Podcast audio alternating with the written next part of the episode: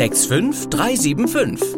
Der Podcast aus Österreich-Winkel. Mit Nachrichten, Tipps, spannenden Gesprächen und Meinungen aus unserer Stadt. Hier ist der 65375 Podcast aus Österreich-Winkel. Heute mit Marcel Pelzer aus Winkel und Daniel Wenzel aus Österreich.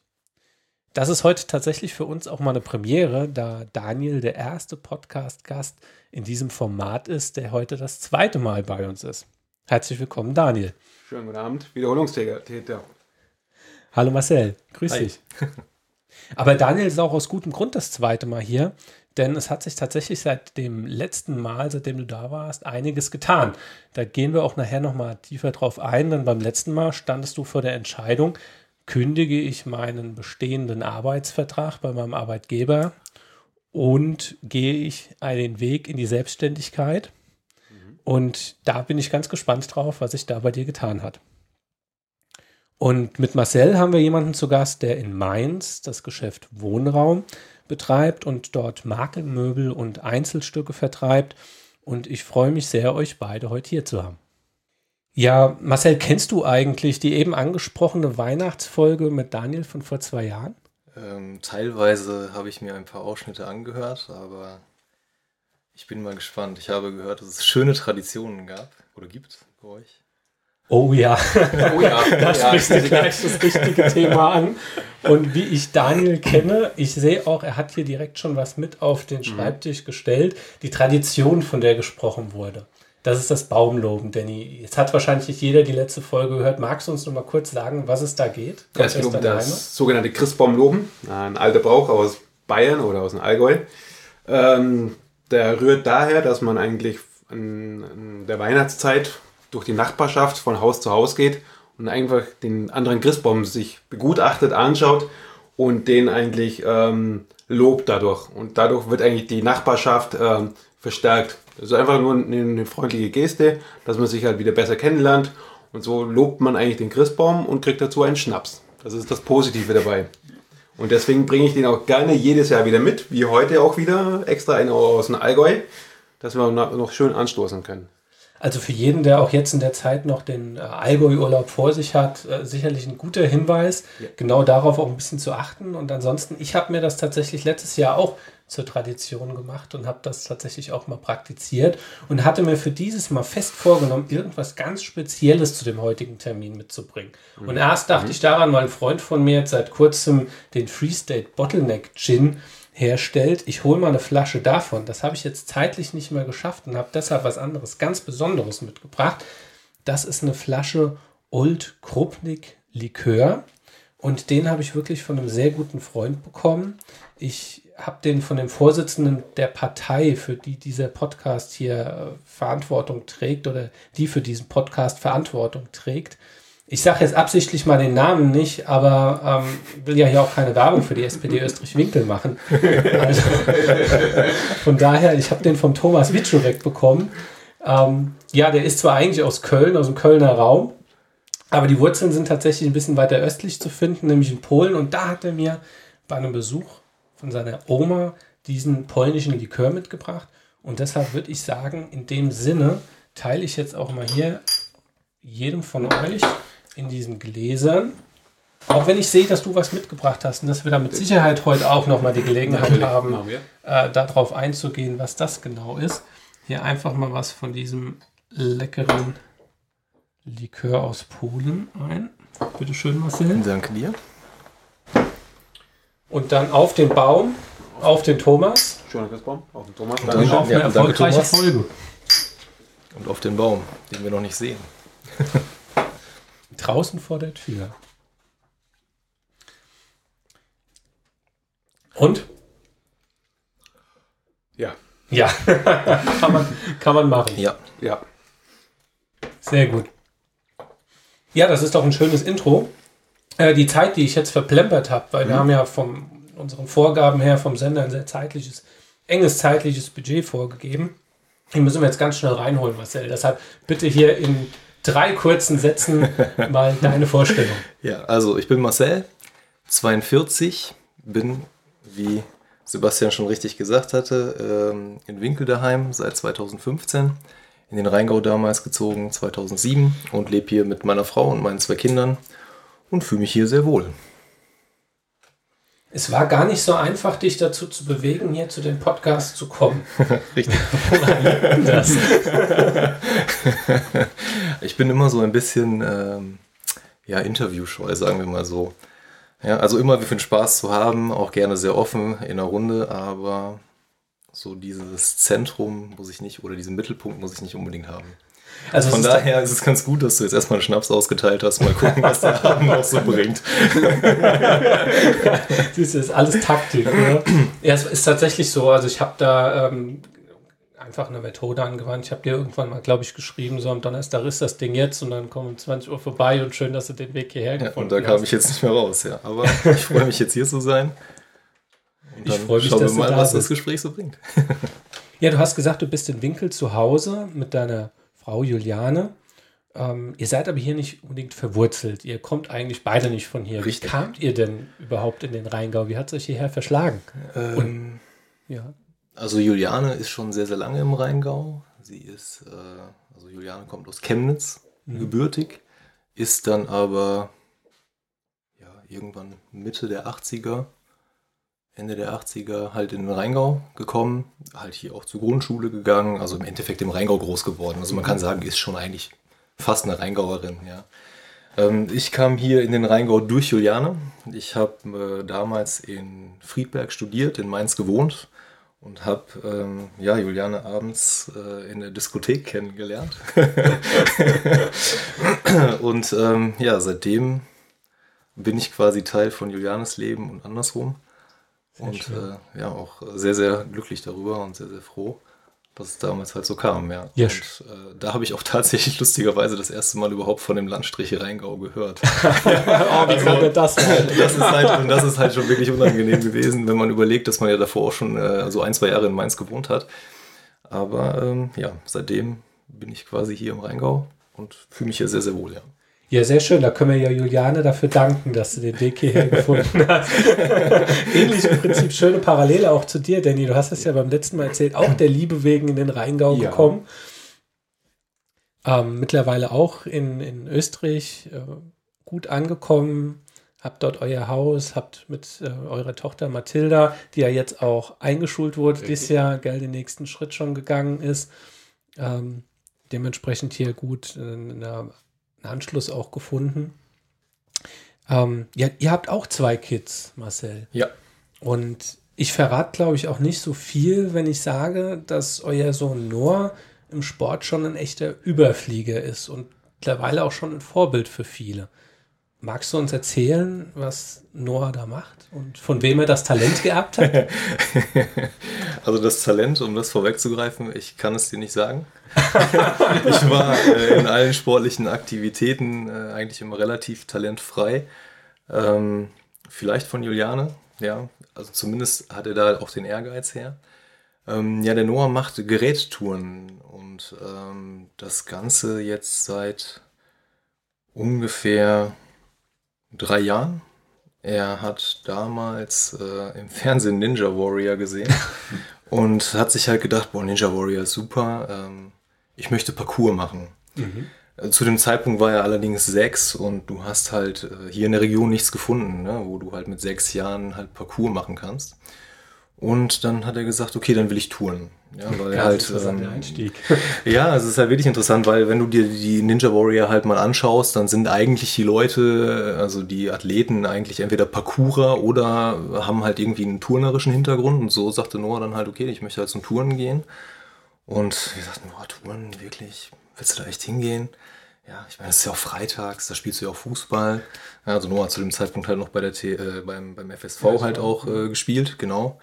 Und irgendwann ist halt dann das Fußball ausgefallen und er sagte, hey, äh, Fußball fällt aus, ich will zum Touren gehen. Und ähm, ja, dann ist er halt zum Touren gegangen und ich würde echt sagen, er hatte halt direkt sein Herz verloren. Ähm, ist dem Touren halt bis heute treu geblieben, hat, ja, wie du schon sagtest, halt einen relativ äh, steilen ja, Karrieregang hingelegt. Ja, also ist halt, ich glaube, im Mai war er das erste Mal beim Touren. Ähm, dann war ein Gautourenfest, wo er gewonnen hatte. Dann waren Stadtmeisterschaften und ist da halt auch Erster geworden in seiner Altersklasse und seine Trainerin von der TG, die Anita mhm. Freimuth, sagte, hey, ähm, da ist in Frankfurt im Landesleistungszentrum vom Hessischen Turnverband ein Sichtungstraining. Es nennt sich Turnsternchen. Wir dachten halt, okay, Turnsternchen, das klingt ja süß, fahren wir doch mal hin. ja, mal gucken, was das halt so bringt. Und ähm, ja, dann kamen wir halt an. Und dann wurde halt so ein bisschen was erzählt vom Leistungssport, wie das halt so vonstatten geht. Und wir dachten so, mein Gott, ist das die Welt, in der wir landen wollen? Ja, aber okay, Noah hat Spaß dran, lassen wir es ihn doch mal probieren. Und dann hat er da halt sein Probetraining absolviert und dann gab es ungefähr ja, zwei, drei Wochen später halt eine E-Mail vom Hessischen Tourenverband, wo es dann hieß, ja, ähm, Noah gehört zum engeren ähm, Kandidatenkreis, wir würden das gerne mal ausprobieren. Für zwei, drei Wochen, dann sichten wir die Kinder nochmal. Äh, das Ganze hat dann so zwei, drei Stufen und dann, ja, mal schauen. Ähm, ja, seitdem ist er halt im Endeffekt dabei, trainiert jetzt mittlerweile fünfmal in der Woche im Landesleistungszentrum in Frankfurt, äh, jeweils dreieinhalb Stunden. Schon ein ordentliches Pensum. Äh, ja, also es sind halt im Endeffekt 17,5 Stunden, wenn ich mich jetzt nicht verrechnet habe, 17,5 Stunden in der Woche, die er halt in der Turnhalle steht. Und äh, ja, von seinem Traum. Nebenbei ja auch noch die Schule. und nebenbei auch noch die Schule macht. Und da muss ich halt wirklich sagen, äh, wirklich Chapeau. Also auch die Schule läuft wirklich sehr, sehr gut. Mhm. Ja, ähm, wenn man bedenkt, dass er diese Teil Sachen ja halt wirklich größtenteils halt äh, auf Autofahrten macht. Ja, also Wahnsinn. ich meine, er hat Schule bis eins, ja, und um 15 Uhr muss er halt in Frankfurt in der Turnhalle stehen. Das heißt, da ist halt nicht so viel Zeit mit Mittagessen und Hausaufgaben und Lernen, aber er kriegt es äh, bisher alles noch gut unter einen Hut. Ab nächsten Sommer wird er dann halt auch nach Frankfurt auf die Schule gehen. Ähm, das ist dann die Eliteschule des Sports ähm, die Karl von Weinberg Schule und ähm, genau, aber nicht in der Internatsform, sondern halt wirklich äh, die Tagesschule. Und da ist es dann halt einfach ein bisschen besser koordiniert, ja, was Trainingszeiten, Schulzeiten und so weiter angeht. Ja, dass er da halt dann seinen Traum von Olympia ne, vielleicht halt ein bisschen verwirklichen kann. Ja, also deswegen hat er jetzt auch ein sehr gutes und erfolgreiches Jahr gehabt. Ähm, hatte jetzt im November halt erst den Deutschlandpokal. Das ist so das wichtigste Turnier noch in seiner Altersklasse. Ähm, da sind die Wettkämpfe ja bisher nur auf nationaler Ebene und da haben sie halt mit der Mannschaft halt den Pokal nach Hessen geholt. Ja, sind ja. da halt Erster geworden mit der Mannschaft und in der Einzelwertung hat er halt äh, ja die zweitbeste. Zweiten, ja. Genau, die zweitbeste Platzierung halt äh, absolviert. Also von daher, ja, also Noah kann da schon sehr, sehr stolz auf sich sein. Ja, vor allem die Balance halt auch hinzubekommen zwischen Schule und diesem sportlichen Pensum ja. jungen Jahren. Und er ist da auch begeistert dabei, gehe ich von aus. Ja, definitiv. Ja. Definitiv. Also ähm, er lebt es halt, ja. Und du hast eben gesagt, er bekommt das alles unter einen Hut, aber es sind ja auch die Eltern, die das irgendwo mit unter einen Hut bringen müssen, oder? Gerade wenn ich an die ganze Logistik ja. denke, was du gerade aufgezählt hast. Ja, definitiv. Also ähm, ja, also das ist äh, natürlich schon viel, ähm, viel Planung, viel Logistik, die da halt ist, äh, die dahinter steckt. Wir haben das Glück, dass die Anita auch zweimal in der Woche das Ganze ähm, für uns abdeckt. Ja, sie fährt ihn halt zweimal in der Woche nach Frankfurt, mhm. trainiert dann auch gleichzeitig halt dort mit. Ja, das heißt, sie hat da halt auch ja wie eine kleine Trainerstelle dann halt noch am Landesleistungszentrum, ähm, die sie dann im Endeffekt halt dann dazu nutzt, um halt Noah mitzunehmen oder halt andersrum, sie fährt Noah hin und äh, trainiert dann halt dort mit. Und ja. kann das auch nur so funktionieren, indem der Verein, also die TG Winkel ist das ja dann auch so aktiv mit unterstützt? Äh, ja, definitiv. Ja, weil ähm, ich sag mal, unsere zeitlichen Ressourcen ja auch nicht äh, unendlich sind. Ja, also ich meine, ähm, Juliane hat äh, eine 50% Stelle. Mhm Noah hat auch noch eine Schwester, äh, die halt auch noch ähm, so diverse Termine in der Woche hat. Ähm, ich gehe halt auch Vollzeit arbeiten. Von den Arbeitszeiten her habe ich jetzt auch nicht so die freundlichsten, würde ich mal behaupten. Ja auch gleich noch. ähm, also von daher geht, geht es auf jeden Fall halt nur mit der Unterstützung ähm, von, äh, von der TG oder jetzt halt in, in, in der Person von Anita. Ja, das muss man schon ganz klipp und klar so sagen. Ja, und dann halt ab und zu mal die Oma oder halt der Onkel, der dann halt mal fährt, ja. Ja, und du hast eben angesprochen, also eure Tochter Luisa. Ich sehe sehr häufig, wenn ich unseren Sohn auch in die Kita bringe. Also ich muss sagen, ich bin ja fasziniert von Luisas ansteckendem Lachen ähm, und ihrer ja wirklich mitnehmenden, positiven Art. Ähm, aber sie ist ja auch eine Kämpferin. Ihr steht ihr da auch, finde ich, beispielhaft zur Seite. Magst du da auch kurz drauf eingehen? Ja, genau. Also ich sagte ja eingänglich, äh, ich habe zwei Kinder, also Noah als Älteren mit jetzt zehn Jahren und Luisa als Jüngere mit sechs Jahren. Ähm, genau, und Luisa kam halt mit ähm, Zerebralparese auf die Welt. Ähm, Zerebralparese ist halt im Endeffekt die Folge eines, äh, eines Geburtsschadens. Hintergrund ist halt einfach eine zu früh gesprungene Fruchtblase und dadurch dann halt äh, ja, Vergiftungssymptome, die dann halt von Juliane auf Luisa übergingen und dadurch hat sie halt einfach, äh, haben sich halt Löcher in den vorderen Hirnhälften gebildet. Ähm, wir haben Glück, dass es halt überwiegend halt nur die ähm, körperliche, körperliche Beeinträchtigungen sind. Und ja, Luisa macht halt äh, sehr, sehr, sehr viel Spaß. Ja, aber im Endeffekt genau wie Noah auch hat Luisa halt relativ viele Termine. Ähm, das heißt, wir haben viel Physiotherapien, wir haben viel äh, Ergotherapie, wir haben Reittherapien, wir haben Frühförderung. Also im Endeffekt so die ganzen Therapien, die man halt äh, bekommt, ja, um Luisa halt auch bestmöglich zu fördern, aber halt nicht zu überfordern halt auch, ja, was uns halt auch sehr, sehr wichtig ist. Und ähm, ja, das ist äh, so das Schicksal, was wir äh, mit Luisa teilen, halt im Endeffekt. Ja.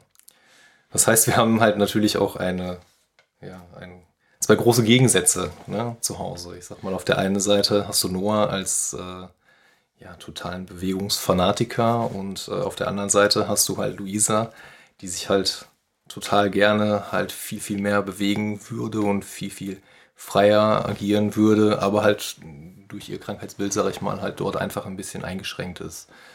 Aber auch Luisa äh, ist genau wie Noah halt äh, ja eine Kämpferin, ne? wie du ja schon sagtest. Und äh, sie verfolgt auch da ihre Ziele ne? mit, mit großer Freude und mit großem Einsatz und ist halt wirklich ein, ja, klar, ist meine Tochter, ich würde jetzt nichts Negatives sagen. Nein, ich finde das auch Aber total erstaunlich. Also ich muss das einfach mal so als Außenstehender ja auch sagen, der jetzt ja die letzten Jahre, ich meine, wir kennen uns jetzt auch schon durch die Kita ja auch eine Zeit lang, und Luisa da eben auch vom, vom ersten Tag mit wahrgenommen habe. Und diese Entwicklung, die sie gemacht hat, also auch gerade was du angesprochen hast, mhm. das Körperliche, das, das Aufrichten, die Präsenz da zu sein oder auch sich dann zu trauen, zu reden und das auf einmal wirklich ganz offen und ganz herzhaft. Ja. Und, äh, diese Entwicklung so zu sehen, das ist so eine, so eine Freude, aber man, man weiß oder man hat die Ahnung, wie viel Arbeit und wie viel Kraft auch dahinter steckt äh, sie auf diesem Weg zu begleiten, der ja sicherlich auch irgendwann das Ziel hat, dass sie möglichst selbstbestimmt halt auch ja. den Alltag bestreiten kann. Ja, ja, definitiv. Ja, also ich meine auch da, ähm, klar, hast du halt einen großen äh, zeitlichen Invest einfach auch, ja. Ähm, zum einen die Therapien, zum anderen sind es Antragsverfahren, sind es äh, sind's Kuren, sind es äh, nicht nur die wöchentlichen Therapien, sondern halt auch ab und zu mal stationäre äh, Therapien, ähm, die du halt hast. Ähm, klar, das sind halt alles, alles Termine, die ja zusätzlich noch zu dem normalen Alltag halt mit dazukommen und halt irgendwie auch ähm, natürlich von uns wahrgenommen und abgedeckt werden wollen.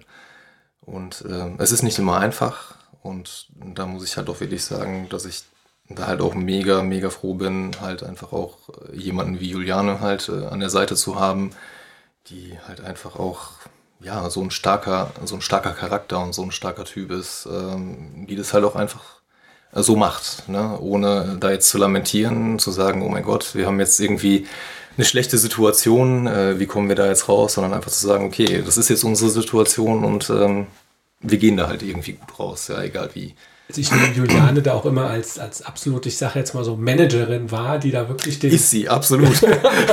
also ohne Juliane, ohne Juliane wären wir äh, anderen drei zu Hause komplett verloren. Also das muss man dann auch einfach so sagen, ja. Bestens organisiert, immer genau auf Zack und auch manchmal so auf Strom, dass es gerade, hallo, gar ja. nicht böse gemeint, sondern Nein, wirklich, definitiv ist einfach nicht, der nächste Termin nicht, ja. schon wieder parat und ähm, also ja, Wahnsinn und auch beeindruckend und vor allen Dingen, ähm, es ist ja noch so, du hast es eben schon mal angesprochen, auch von den Arbeitszeiten. Es ist ja nicht so, dass du einen 9-to-5-Job hast in einem Angestelltenverhältnis. Äh, den hattest du auch mal gehabt, ja. äh, aber du hast dich da ja auch weiterentwickelt. Also ich habe es eben schon mal gesagt, Wohnraum in Mainz, Markenmöbel und Einzelstücke. Ähm, was finde ich denn da eigentlich, wenn ich bei dir ins Geschäft komme? Äh, ja, also wie der Name halt schon sagt. Ne? Also du findest äh, Dinge für den Wohnraum ähm, und äh, halt äh, Möbel. Ja, und Markenmöbel und Einzelstücke heißt so viel wie, dass du ähm, bei uns halt, ich sag mal. Äh, also auch Küchen oder? Nein, also wir sind kein Vollsortimenter. Also wir arbeiten halt im Endeffekt mit bekannten deutschen Marken äh, zusammen, wie jetzt beispielsweise Rolf Benz, äh, Bullfrog, Tommy M. Jetzt ist natürlich halt immer so die Frage, was ist eine bekannte Möbelmarke für Außenstehende? Ja, ja. also ich würde behaupten, okay, Rolf Benz hat man schon mal gehört. Ja. Hülster, denke ich, kennt halt auch schon der ein oder andere. Ja, ansonsten ist die bekannteste Möbelmarke der Welt Ikea. Ja, die kennt halt jeder und äh, aber danach hört es dann halt nach Rolf Benz und Hülster auch meistens schon auf. Ja, es sei denn, man hat sich halt tatsächlich mal ein bisschen intensiver mit dem Thema Möbel beschäftigt. Dann stolpert man halt nochmal über so diverse andere Namen. Aber ähm, ich sag mal, die Hersteller, die wir halt führen, sind halt im Endeffekt Markenhersteller. Und das Ganze hat seinen Ursprung halt schon vor mehr als 15 Jahren halt genommen. Da war es halt so, dass wir als ähm, ja, originäres Outlet eigentlich am Markt unterwegs gewesen sind. Ja, das heißt im Endeffekt, du kamst als Kunde in den Laden, hast ein Sofa gesehen, hast gesagt, wow, das Sofa finde ich super, war jetzt halt ein Rolf-Benz-Sofa, kostet statt 8000 Euro halt nur drei, ja, weil es halt das Ausstellungsstück ist. Du nimmst das Sofa mit, lässt es dir liefern, wie auch immer, und hast im Endeffekt ein tolles Sofa zum tollen Preis, ohne lange Lieferzeiten zu Hause stehen. Die Entwicklung, die wir jetzt leider so die letzten Jahre gemacht haben, ist, dass es halt einfach ein bisschen rückläufiger wird, was dieses sofort verfügbar halt angeht. Ja, ja also, magst du da auch die Lieferengpässe aktuell? Bist du da gerade jetzt auch ähm, durch die Ukraine-Krise vielleicht mit Zulieferern in einen Engpass geraten? Also klar hast du, hast du deswegen Lieferengpässe bei Dingen, die halt bestellt werden. Ja, ich sag mal, die Ursprungsidee war ja halt Ausstellungsstücke direkt abzuverkaufen. Das heißt, du hast ja halt das Möbelstück eigentlich immer direkt vor Ort gehabt. Ähm, da gab es ja keine, keinen Fertigungsprozess.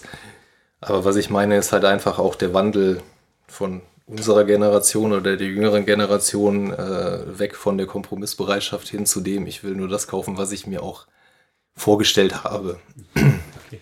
Also ja. ich weiß ganz genau, was ich haben will. Davon rücke ich jetzt auch nicht ab, egal ob da was ist, was auch passen würde oder Richtig. schöner vielleicht sogar passen könnte. Richtig, genau. Ich habe das Bild und genau das muss ich haben. Genau. Also da merkt man halt einfach, äh, dass dieses, ne, ich sag mal so die Generation unserer Eltern, die halt noch gesagt hat, ja, ich sehe jetzt ein tolles Sofa, es ist jetzt halt äh, 50, 60, 70 Prozent günstiger, als wenn ich es jetzt halt bestellen würde oder regulär einkaufen würde.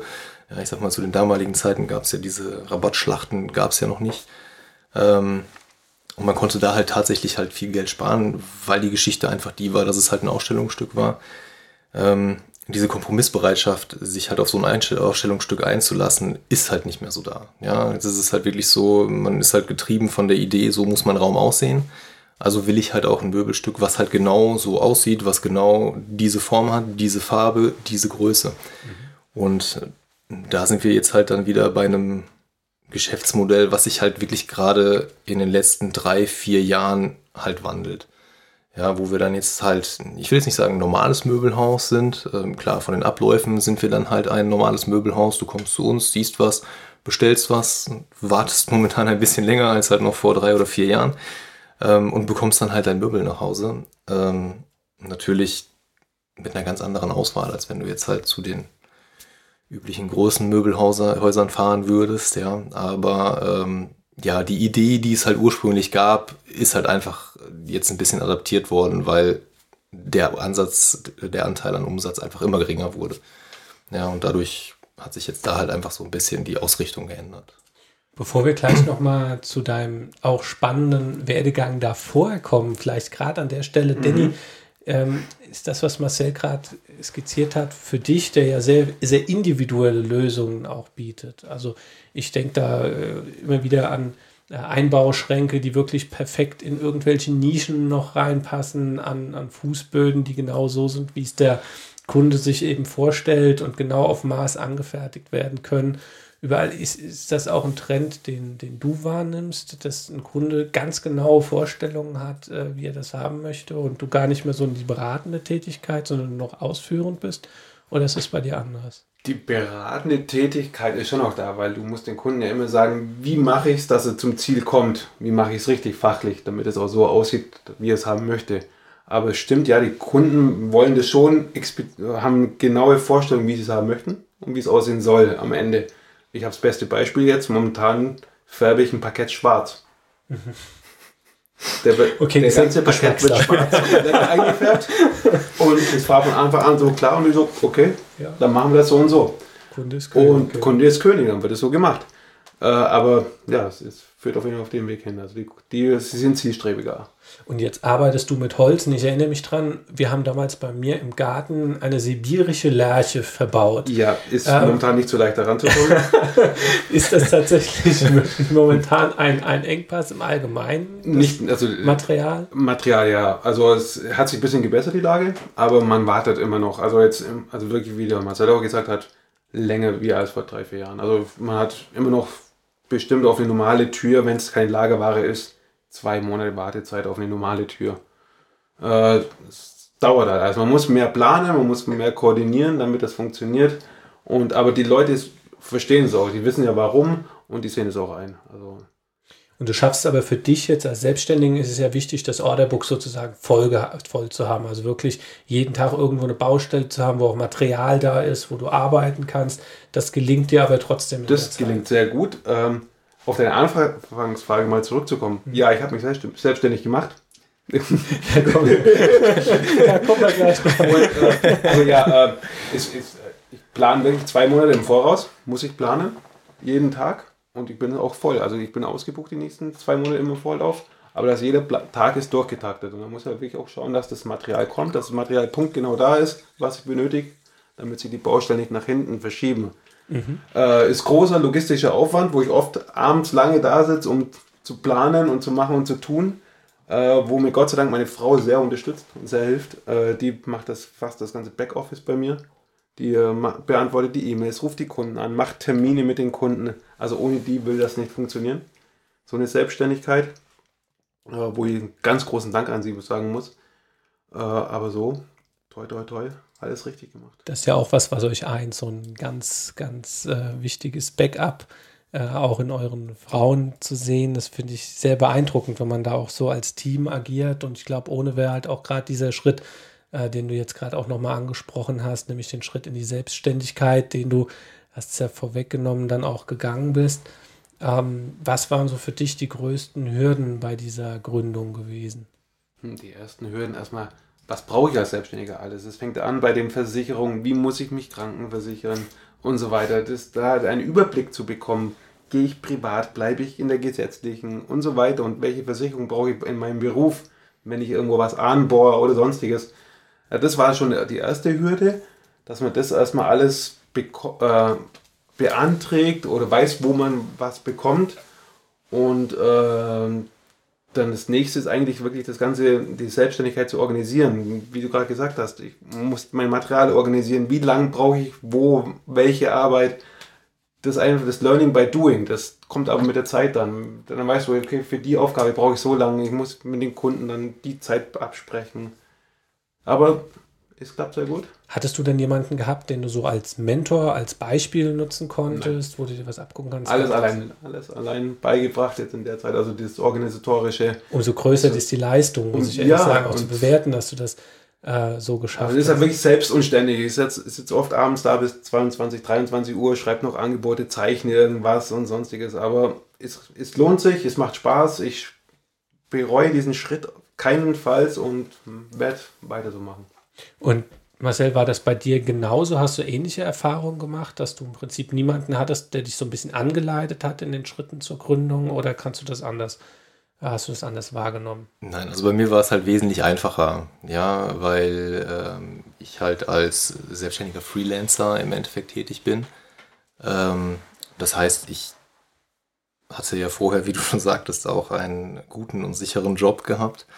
Ähm, das heißt, ich konnte mir auch aus einer guten Position im Endeffekt überlegen, möchte ich das machen oder möchte ich das nicht machen. Und ähm, ich sag mal, meine Leidenschaft für Möbel, ähm, ja, die kam dann halt irgendwann so ne, übers äh, Wochenende. Also mein mittlerweile ein, einer meiner besten Freunde Ähm, mit dem mache ich das ja zusammen. Äh, und der Peter hat es davor halt auch schon gemacht. Mhm. Und äh, er hat halt immer gesagt, oh, Marcel, hast du nicht Bock, das auch zu machen? Ja. Also da hast du tatsächlich, was eben gesagt, so eine Mentor. Ja, und im Endeffekt ja halt auch schon ein, ein bestehendes Konzept. Ja, also ich musste mir keinen neuen Kundenstamm suchen. Ähm, ich, das, das war ja alles nicht da. Also, äh, beziehungsweise das war ja schon alles da. Ne? Also die Herausforderung, die Daniel hatte, zu sagen, okay, ich äh, mache jetzt halt alles wirklich komplett, komplett, komplett alleine. Ähm, sei es halt über Versicherungen und so weiter. Das war bei mir halt einfach schon ein bisschen einfacher. Ja, zumal es ja bei mir halt auch eher ein Dienstleistungsgewerbe ist, sage ich jetzt mal. Ja, das heißt, auch da bist du natürlich kann, ist der Schaden, den du anrichtest, überschaubar. also jetzt im Gegensatz zu der äh, angebohrten Leitung, die du gerade ansprachst. Ja. Letzte Woche, ja. Äh, Achso, okay. Ich dachte, ich dachte, Versicherungen sind immer nur gut. Das raus. Keine Sorge.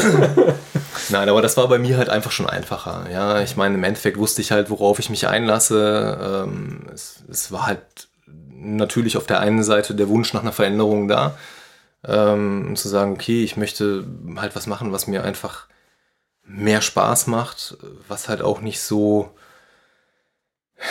künstlich komplex ist, nenne ich es mal. Ja, also ich meine, davor habe ich halt in in einem Konzern gearbeitet, ähm, wo du dich Dürfen halt... wir den nennen? Oder ja, sehr gerne darfst du ihn nennen. Das, äh, also du hast die, bei der Lufthansa gearbeitet. Richtig, genau. Ich habe äh, hab bei der Lufthansa gearbeitet. Ähm, zwar bei einer Tochtergesellschaft äh, der Lufthansa, auch äh, wirklich eine mega interessante, mega interessante Gesellschaft. Äh, es äh, war zum damaligen Zeitpunkt hieß die Lufthansa Flight Training. Ähm, und zwar bildet die, die Flight Training, also wie sie es halt schon sagt, äh, Piloten und äh, Flugbegleiterinnen und Flugbegleiter aus. Ähm, also es war schon ein, ein tolles Arbeitsumfeld. Ja. Also gerade zu der Zeit, als ich angefangen hatte während des Studiums, und man hat dann natürlich halt auch die Ausbildung der Flugbegleiterin äh, betreuen dürfen. Das war schon nicht schlecht. ähm, okay. Also es war Lass schon, äh, ja genau, also es war, äh, genau, also es war halt, es fing halt an, es fing halt an als äh, studentische Aushilfskraft oder beziehungsweise über ein Berufs, berufspraktisches Semester während des Studiums. Und ähm, dann bin ich unterm Strich für sechs, ungefähr sechs Jahre sechs, sieben Jahre bei Lufthansa hängen geblieben. Es war eine tolle Zeit. Ähm, man hat viele, viele Dinge gelernt, viele tolle Dinge, viele Dinge, wo man einfach sagt, okay, warum äh, muss man sich halt alles äh, so komplex gestalten, wenn viele Dinge vielleicht auch einfacher gehen würden. Ähm, aber klar, je größer man wird, desto schwieriger ist es halt auch, was Großes halt zu verwalten, ja. Und äh, ich hatte aber irgendwann keine, keine Lust mehr darüber, mir Gedanken zu machen, äh, welche Umsätze auf welche Kostenstelle umgelegt werden müssen äh, und und und. Und ähm, ja, ich hatte dann halt nebenbei äh, halt immer mal samstags beim Peter ausgeholfen, ne, wenn er halt mal gefragt hat, hier, wie sieht's denn aus? Hast du samstags nicht mal Bock, halt äh, ein paar Sachen auch mit im, im, Laden zu verkaufen? Und so kam dann halt irgendwann die Leidenschaft für Möbel tatsächlich, ja, weil äh, du hast nicht nur irgendwas verkauft, also nicht nur eine Dienstleistung verkauft, sondern du hast äh, materielle Güter verkauft, die du anfassen konntest. Ne? Von der Qualität äh, konntest du dich überzeugen durch, durch Haptik, durch Optik, durch ja, durch Probesitzen und und und und und. Und du hast einfach gesehen, okay, es gibt halt echt schöne, schöne, schöne Sachen ne? in, dem, äh, in dem Bereich, äh, die halt einfach sehr, sehr viel Spaß machen. Ja, das, und das Material und der, ähm, der, der, das Objekt, das du verkaufst, für das du eine Leidenschaft entwickelt hast, ist das eine.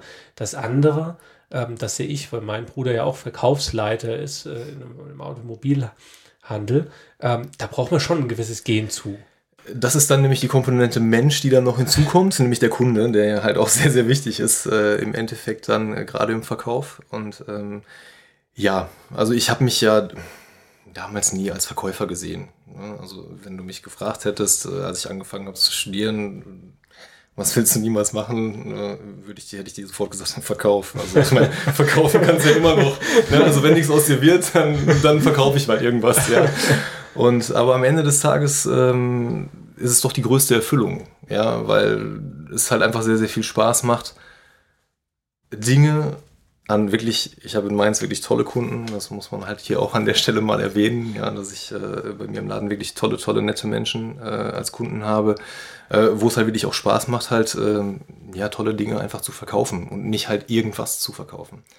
Und ähm, ja, so fing es dann halt äh, an ne, mit, mit der Leidenschaft Möbel und seitdem ja, mag ich halt äh, gefühlt alles, was schön ist.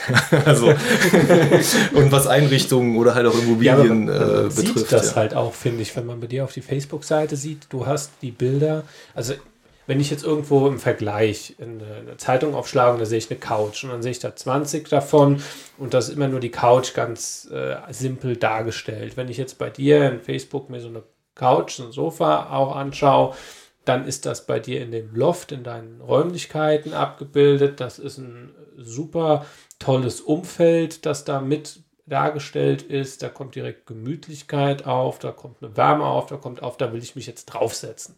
Also man, man kriegt das ja auch in der Werbung mit. Machst du da viel selbst oder hast du da jemanden, der das für dich macht? Nein, also ich sag mal, das auch das Thema Marketing, das ist nicht meine Baustelle. Also ich kann dir sagen, was ich gut finde und was ich nicht gut finde. Das äh, ist genau wie beim Wein, äh, was mir gut schmeckt, was mir nicht gut schmeckt. Ähm, klar versucht man halt äh, Dinge ja selber zu arrangieren, ja Wohnszenen zu kreieren, den Menschen halt Ideen im Endeffekt halt auch zu vermitteln, ja, weil das ist halt immer noch die größte Herausforderung, im Endeffekt dem Kunden ähm, ja zu verkaufen, wie das Möbelstück, was er schön findet, halt in seinen Räumlichkeiten halt aussieht. Ja, und ähm, ich sag mal, die technische Unterstützung ist jetzt nicht so, dass du sagen kannst, hey, ich habe jetzt ein Foto von dem Raum und ich habe jetzt hier zufällig eine, äh, ein 3D-Objekt äh, des Möbelstücks, das projiziere ich dir jetzt halt mal in deine eigenen vier Wände und dann sehen wir halt, wie es aussieht. Nein, also es ist halt im Endeffekt halt noch, ähm, ja, dieses Ideen verkaufen, ja, also oder beziehungsweise, ne, Ideen verkaufen klingt vielleicht ein bisschen negativ behaftet, aber halt Vorschläge äh, zu machen, dann natürlich halt auch zu versuchen, das zu visualisieren oder zumindest halt gedanklich, ne, dass der Kunde sich halt vorstellen kann, wie Dinge in seinen Räumlichkeiten halt aussehen könnten. Und ähm, ich sag mal, dafür haben wir halt ja viel Handwerkszeug, was du halt von den, von den Herstellern halt äh, mit an die Hand bekommst, sei es halt diverse Produktfotografien, aber das sind halt dann genau diese Fotografien, von denen du sprachst, wo ein entweder freigestelltes Sofa äh, vor einem weißen Hintergrund steht, was sich halt online sehr, sehr gut verkauft tatsächlich, aber äh, was dem Kunden ja halt immer noch nicht sagt, okay, wie sieht denn das vielleicht bei mir aus?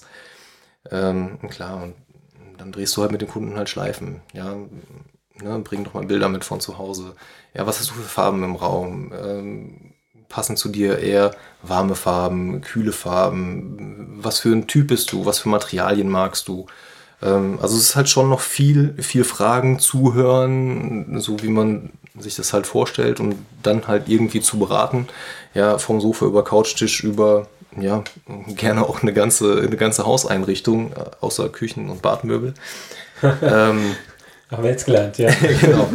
Ähm, aber das ist halt das, was Spaß macht. Ja. Aber ist das nicht auch das, was bei dir auch so den Kern der Arbeit mit ausmacht, äh, Danny, wenn du zum Kunden auf die Baustelle kommst, dass du ihm auch mal erklären kannst, was könnte ich mir hier vorstellen, wie könnte ich das, was du mir sagst, ähm, bestmöglich mit Ideen noch anreichern? Na klar, weil ich habe ja die Erfahrung, äh, im Gegensatz zum Kunden, äh, wie Material im Raum aussieht oder was ich aus dem Material machen kann. Das ist ja das Schöne in meinem Beruf. Ich kann das Material verändern oder gestalten. Und so gebe ich ihm Gestaltungsmöglichkeiten vor, wie er es am besten machen kann. Oder ergänzt seine Ideen und optimiert das eigentlich. Und das ist ja das Schöne in meinem Beruf eigentlich. Und dass ich danach dann wirklich auch was kreieren kann, was er in der Hand hält oder anfassen kann. Ja, also auch die Haptik ist da mhm. ganz wichtig. Das ist ja auch bei euch beiden. Und ähm, Marcel, du sagtest vorhin, da kostet halt ein Sofa, was so, oder eine Couch, was sonst 8000 Euro kostet, nur 3000 Euro. Wenn ich das jetzt in der aktuellen Zeit sehe, mit erst Corona, dann steigende Inflation, steigende Kreditkosten, jetzt Verdopplung ja teilweise auch der Heizkosten. Ja, ist der Markt da tatsächlich jetzt ein bisschen geschrumpft? Hast du mit deinem Portfolio reagieren müssen? Oder ist da tatsächlich der Markt noch so da? Das ist eine gute Frage, auf die man, glaube ich, so pauschal gar nicht antworten kann. Also ich glaube, es, es gibt so diverse Theorien.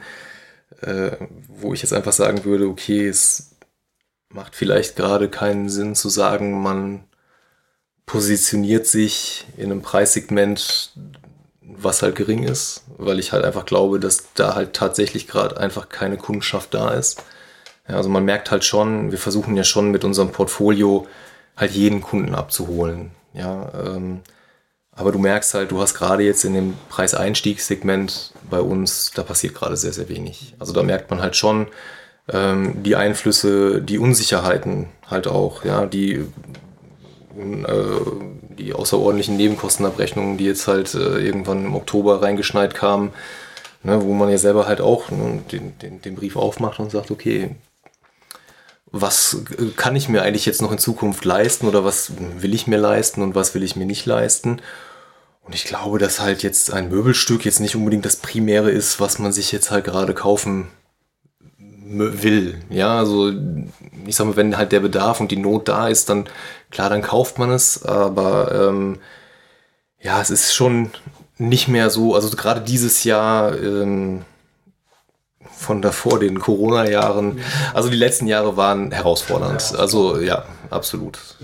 Ich finde das ja bei, bei dir, Daniel, äh, so erstaunlich, dass du ja gerade in dieser Zeit, du hast ja damals sehr ausführlich geschildert, mhm. eigentlich ja durch Corona, wo dann in deiner eigentlichen Tätigkeit halt stark Kurzarbeit ähm, eingeplant war und äh, ihr eigentlich im Messebau keine Aufträge mehr hattet, dann halt da die Chance genutzt hast und gesagt hast, jetzt mache ich das, was jeder gerade will, zu Hause schön.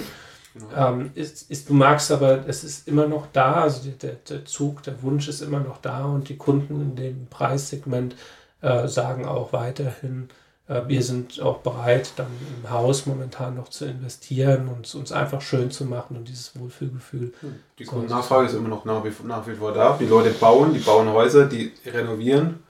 Sie wollen neue Böden, Böden, sie wollen neue Schränke, also ist nach wie vor da. Also, aber klar, man muss sich jetzt auch als Selbstständiger, Selbstständiger überlegen, wie rechne ich den Preis über gestiegene Gasheizungskosten, muss ich ja auch irgendwo umlegen, muss ich auch irgendwo, muss ja auch schauen, setze ich das alles eins zu eins auf den Kunden um, dann kriege ich den Auftrag vielleicht nicht und so weiter. Das sind lauter solche Sachen, mit denen muss man jetzt auch spielen und schauen, wo führt die Reise hin. Aber toi, toi, toi, bis jetzt alles gut.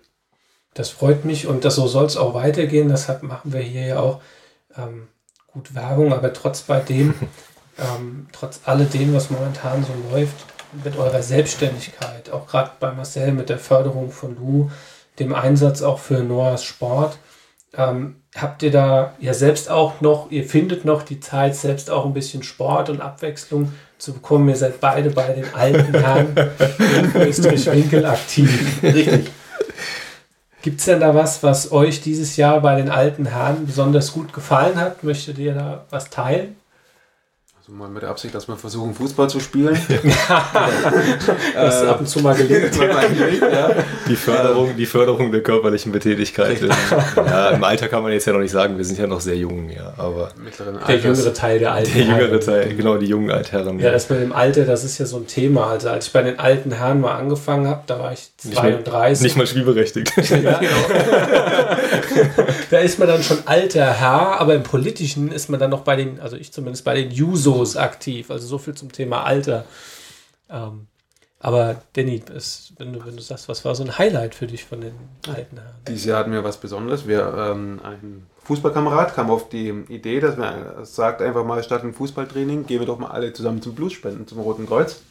Und so ist die Idee geboren worden, dass wir einfach gesagt haben, komm, äh, wir schließen uns alle zusammen und ähm, gehen statt äh, einem Trainingstag am Mittwochabend zum Blutspenden ins Brentano-Scheune und so waren wir 16 Mann, die dort oh, Blut gespendet haben. Leistung, ja. Und äh, dort haben wir dann als Dankeschön äh, Kinogutscheine erhalten, mhm. diese wir dann äh, jetzt vergangene Woche, glaube ich, erst dann äh, gespendet haben ans Vincent-Stift, haben wir die übergeben und, ähm, und den Kinderschutzpunkt in Rheingau. Ja, das habe ich auch gehört. Also eine tolle Aktion, gerade auch an die zwei ähm, Vereine oder die mhm. zwei ähm, Organisationen, dann das so zu, zu spenden und auch allein auf die Idee zu kommen, zu sagen, wir beteiligen uns da mal, wir lassen das Training mal sausen. Äh, und das, was man ja auch davor und danach ähm, nicht machen darf, was bei uns ja dann eigentlich nach dem Training auch angesagt ist, ähm, das dann halt eben auch mal einen Tag mit in Kauf zu nehmen. Was war denn, Marcel, für dich so das Highlight bei den alten Herren? Was hat dir das Jahr so ein bisschen? Also ich äh, fand auch äh, unseren Ausflug nach Nürnberg eine äh, sehr gelungene, äh, ja, einen sehr gelungenen Ausflug. Auch wenn ich halt erst später dazugestoßen bin, aufgrund der Tatsache, dass ich halt vorher noch bis 19 Uhr arbeiten musste oder arbeiten war und äh, dann halt erst nach Nürnberg nachgefahren bin, ähm, wo ihr schon so diverse äh, Katakomben, Katakombentouren hinter euch gebracht hattet. Und äh, ja, aber das war auch ein toller, äh, ein toller Ausflug, äh, wo wir halt äh, vom Frank Steinmetz mhm. eigentlich eingeladen wurden. Ja, der ist da Co-Trainer. Er ist Co-Trainer beim bei Nürnberg. Und also ich weiß nicht, ob wir das Spiel war leider nicht so erfolgreich, glaube ich. Ne? gegen Dresden. Das Spiel war Nebensache. Das Spiel war, ja, das Spiel war Nebensache. Also ich weiß auch nicht, ob wir nochmal geschlossen als Altherren äh, des FSV Winkel ins Stadion kommen in Nürnberg. Ähm, oh, so. Aber nein, es war äh, nein, natürlich nur aufgrund des Ergebnisses, nicht aufgrund von, äh, okay. äh, von irgendwelchen Ausfällen Gut, also unsererseits. Ja, das sollten wir auf jeden Fall klarstellen. wir haben uns vorbildlich verhalten. Ähm, ja, und einen tollen Ausflug eigentlich gehabt, eine tolle Zeit. Ich würde sagen, ja. da wir hier so auf dem Trockenen sitzen und da wir eh jetzt gerade über Gemeinschaft sprechen, dann lasst uns doch nochmal, Danny, vielleicht von deinem, und dann erzählst du uns zwei Worte nochmal zu dem, was du da mitgebracht hast. Worte, das schneller erzählt. Das ich schenk ein und du kannst dann. ein schöner Schnaps aus einer bekannten Brennerei aus dem Allgäu, äh, die einer der besten, der Apfel. besten Schnäpse im Allgäu produzieren und das ist ein, ein alter, milder Apfel, also dem Alter entsprechend von uns. Und so können wir uns den jetzt zugute führen. Ja, dann. Das gut gemeint. Also ich kann ja, ich, ich muss ihn ja nicht, ich muss ihn ja nicht leer trinken. Zwei. Dann zum Wohl. Nee. Zum Wohl.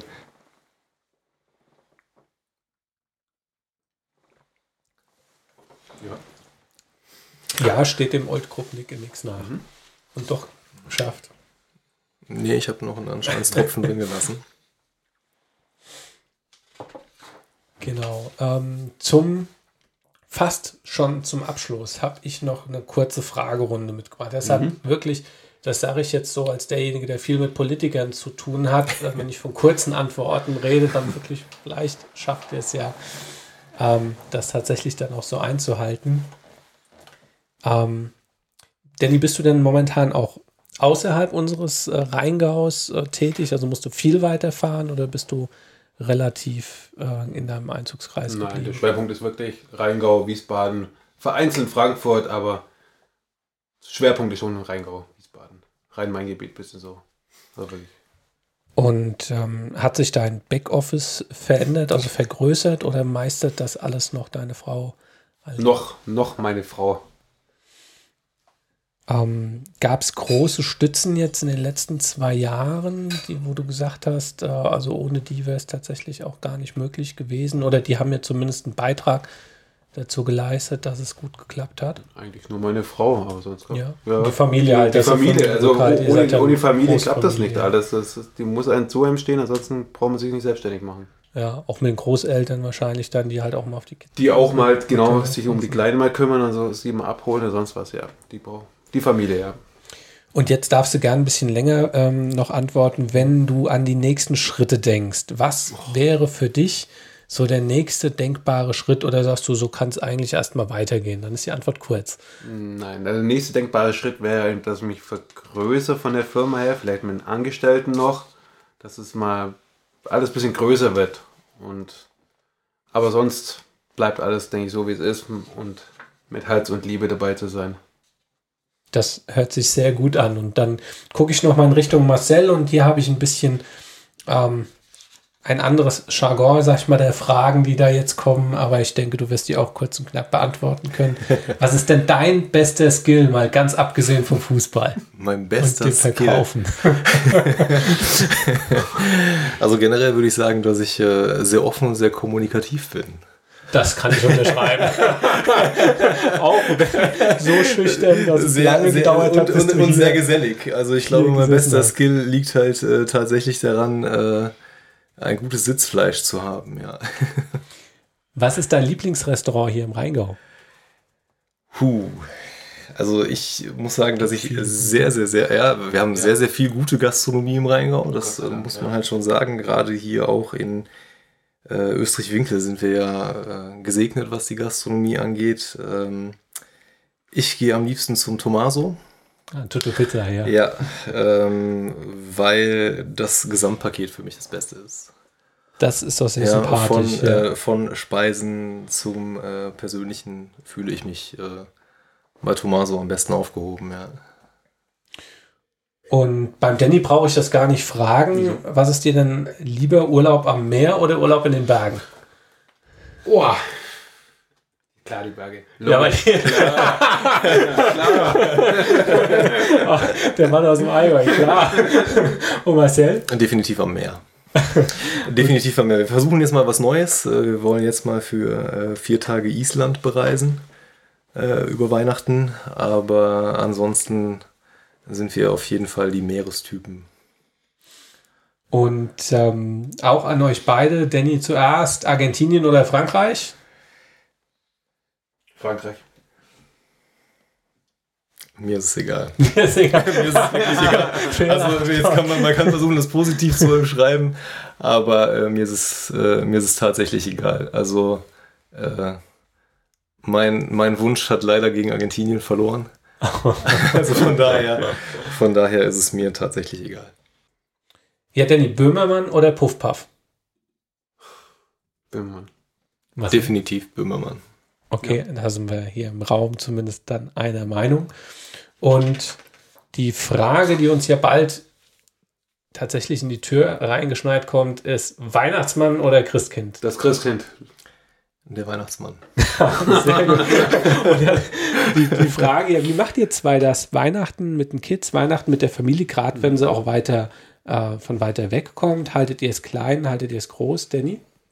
Im Familienkreis. Also äh, meistens immer mit den Omas zusammen. Ja, ähnlich. Also ich sag mal, wo wir noch keine Kinder hatten, ist es tatsächlich so, dass wir gereist sind. Da war Weihnachten in der Tat sehr, sehr stressig. Ähm, das hat sich dann mit den Kindern Gott sei Dank irgendwann erübrigt, so dass man dann halt sein Weihnachtsfest hier im Rahmen der kleinen Familie und der Familie vor Ort dann hatte. Ja.